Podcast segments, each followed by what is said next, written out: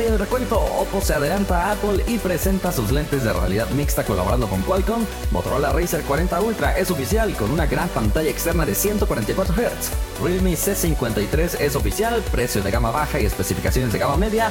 Fabricar el Galaxy S23 Ultra cuesta menos que fabricar el Galaxy S21 Ultra. Y para terminar, WhatsApp se actualizará con elementos de Material U en el diseño. Comenzamos. Hola, gracias por estar una vez más por aquí en el recuento. Le agradecemos como siempre a nuestros partners Samuel, Agus, Andrés, Chavita, Mar, Gustavo, José, Elías, Mauri, David, Abraham, Moisés, Valentín, El Nuber, Eric, Ismael, Deosmin, Osiris, José, Víctor y Aaron.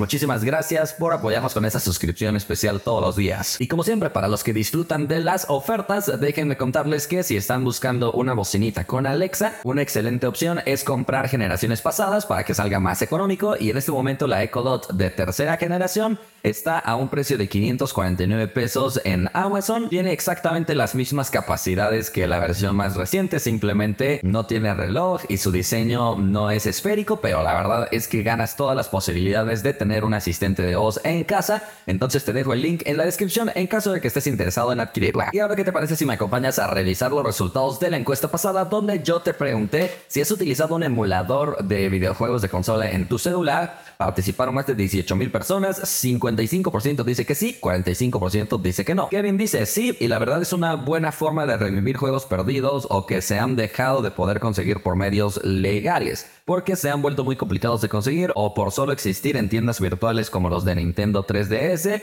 que ya no están disponibles. Richard dice, el poder jugar juegos antiguos a una calidad superior solo con un emulador siempre está bien. Y finalmente dice Divier para revivir los buenos momentos. Saludos.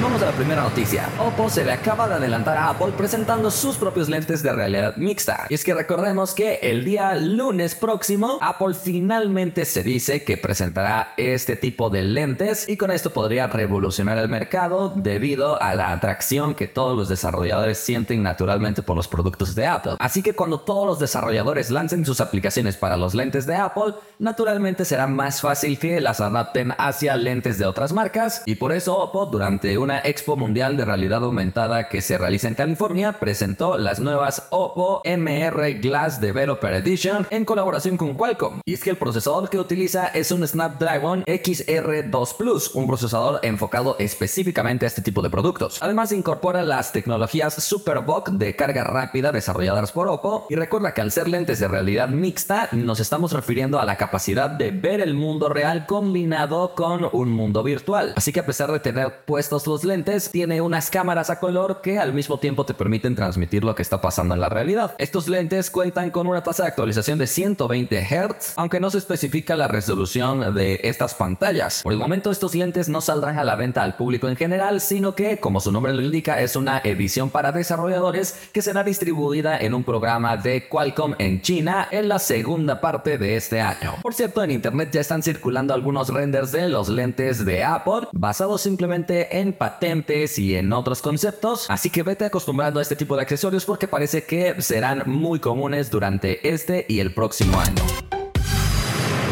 Vamos a la siguiente noticia. Motorola acaba de presentar su nuevo plegable. Estamos hablando del Razer 40 Ultra. Y sí, el nombre 40 Ultra nada más es para empatarlo con la serie Edge y al mismo tiempo es una nomenclatura que nos da más facilidad para identificarlos porque anteriormente teníamos que identificarlos como Motorola Razer 2022, Motorola Razer 2021, Motorola Razer 2000 no sé qué. Pues bueno, Motorola ha sorprendido con este nuevo plegable porque tiene una pantalla externa demasiado atractiva. Incluso creo que se pasa. El tamaño es muy bueno, de 3.6 pulgadas, pero aquí lo curioso es que llega a 144 Hz, una tasa de actualización desde mi punto de vista innecesariamente alta para una pantalla externa de un plegable. Pero bueno, la pantalla interna es de 6.79 pulgadas POLED, ambas pantallas cuentan con recortes para poder colocar las cámaras y en el caso de la pantalla externa incluso el flash. Por cierto, en la parte exterior la cámara principal es de 12 megapíxeles con estabilización óptica y la ultra amplia que al mismo tiempo es cámara macro es de 13 megapíxeles La cámara frontal es de 32 megapíxeles y el equipo sí viene con sonido estéreo compatible con Dolby Atmos. El procesador es el Snapdragon 8 Plus de primera generación, quedándose un poco rezagado, ya que no es lo más reciente, así que seguramente será el punto donde su contrincante directo, el Galaxy Z Flip 5, lo pueda llegar a superar. Y es que recordemos que Motorola hizo esta presentación tratando de anticipar un poco el lanzamiento de Samsung, que al mismo tiempo también adelantó su lanzamiento para que no pasara tanto tiempo, así que se espera que el plegable de Samsung sea presentado en julio y no en agosto como normalmente sucedía. Este equipo llega con hasta 12 GB de RAM y 512 GB de almacenamiento interno con una batería de 3800 mAh soportando carga rápida de 33 watts. Llega con Android 13 de fábrica y tiene certificación IP52, es decir, resistente a salpicaduras nada más. Está disponible en tres colores, magenta, azul y negro a un precio de 5.699 yuanes para la edición de 8 GB de RAM y 256 de almacenamiento. En pantalla vas viendo el precio de referencia en otras monedas, pero recuerdo muy bien que los precios de aquí no son los mismos que los de allá, ya que este dispositivo fue presentado en China y ahí generalmente los precios son casi a la mitad de lo que llegan a costar de este lado del mundo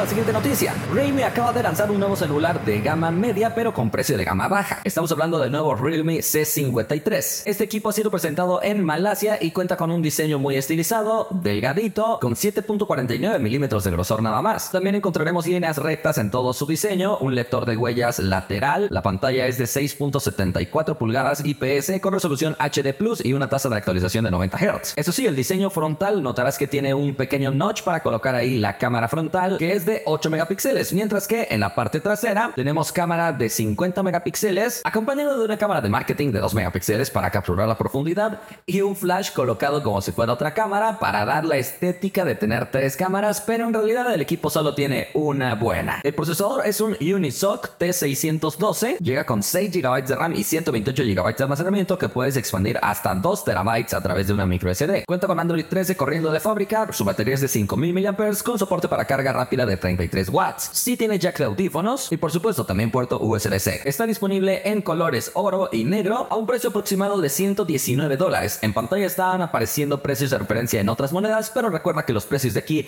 no son los mismos que los de allá, aunque afortunadamente, por lo menos en este caso no estamos hablando del precio de China, porque ahí seguro será todavía más barato. Vamos a la siguiente noticia. Se está desatando otra polémica alrededor de Samsung y es que Counterpoint Research acaba de publicar un estudio donde se revela cuánto cuesta fabricar el Galaxy S23 Ultra y en qué porcentaje se gasta más de este dispositivo. Como cada año, la polémica es, ay, no les cuesta tanto fabricarlo, ¿por qué nos lo venden tan caro? Aunque eso ya ha quedado solucionado por muchas veces, donde hemos explicado que el equipo no nada más se trata de fabricarlo, sino de distribuirlo, de hacerle publicidad, de darle soporte de software y más temas. Así que esa no es la polémica de la que hablaremos. Concretamente es que en el mismo estudio del Galaxy S21 Ultra se revelaba que fabricarlo costaba más de lo que actualmente cuesta fabricar el Galaxy S23 Ultra. Esto revela que fabricar el smartphone de gama alta de la actualidad de Samsung cuesta menos que el de hace dos años y si se supone que estamos evolucionando la tecnología como que algo no cuadra. Así que muchos apuntan a una política de reducción de costos por parte de Samsung, aunque también podríamos encontrar la explicación en que los componentes van bajando de precio conforme van pasando los años, pero aquí es donde ambas teorías se unen, es decir, Samsung en la actualidad no está utilizando los avances más recientes tecnológicos para ponerlos en su Galaxy S23 Ultra, que sí es de calidad, pero no tiene lo más avanzado. Por eso no sale tan caro fabricarlo e incluso puede llegar a salir más económico que el Galaxy S21 Ultra. De hecho, con simplemente quitar la pestaña metálica del módulo de cámaras, seguramente se ahorraron un buen porcentaje. 35% del costo del dispositivo se va en el procesador, los modems y todo esto, 18% en la pantalla, 14% en las cámaras, 11% en la memoria, 8% en toda la tapa externa y 15% en otros elementos. Recordemos por ejemplo que a pesar de que Samsung cuenta con una pantalla avanzadísima disponible a la venta para otros fabricantes, en el Galaxy S23 Ultra está utilizando prácticamente la misma pantalla que vimos la generación pasada, es decir, no está poniendo su pantalla más avanzada. Concretamente el Galaxy S21 Ultra costaba fabricar 533 dólares, mientras que el Galaxy S23 Ultra cuesta 469 dólares. Así que ni por la inflación hemos podido notar que un dispositivo más actual sea más caro de fabricar por parte de la gama alta de Samsung.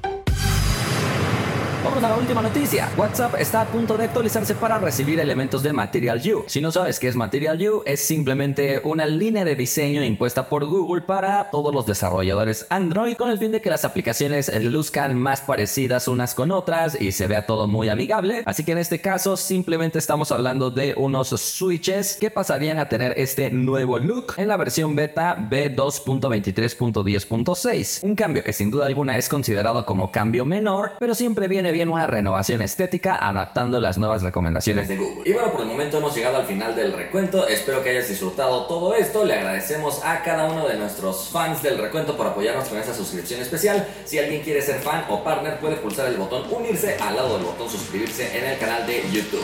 Nos vemos la próxima.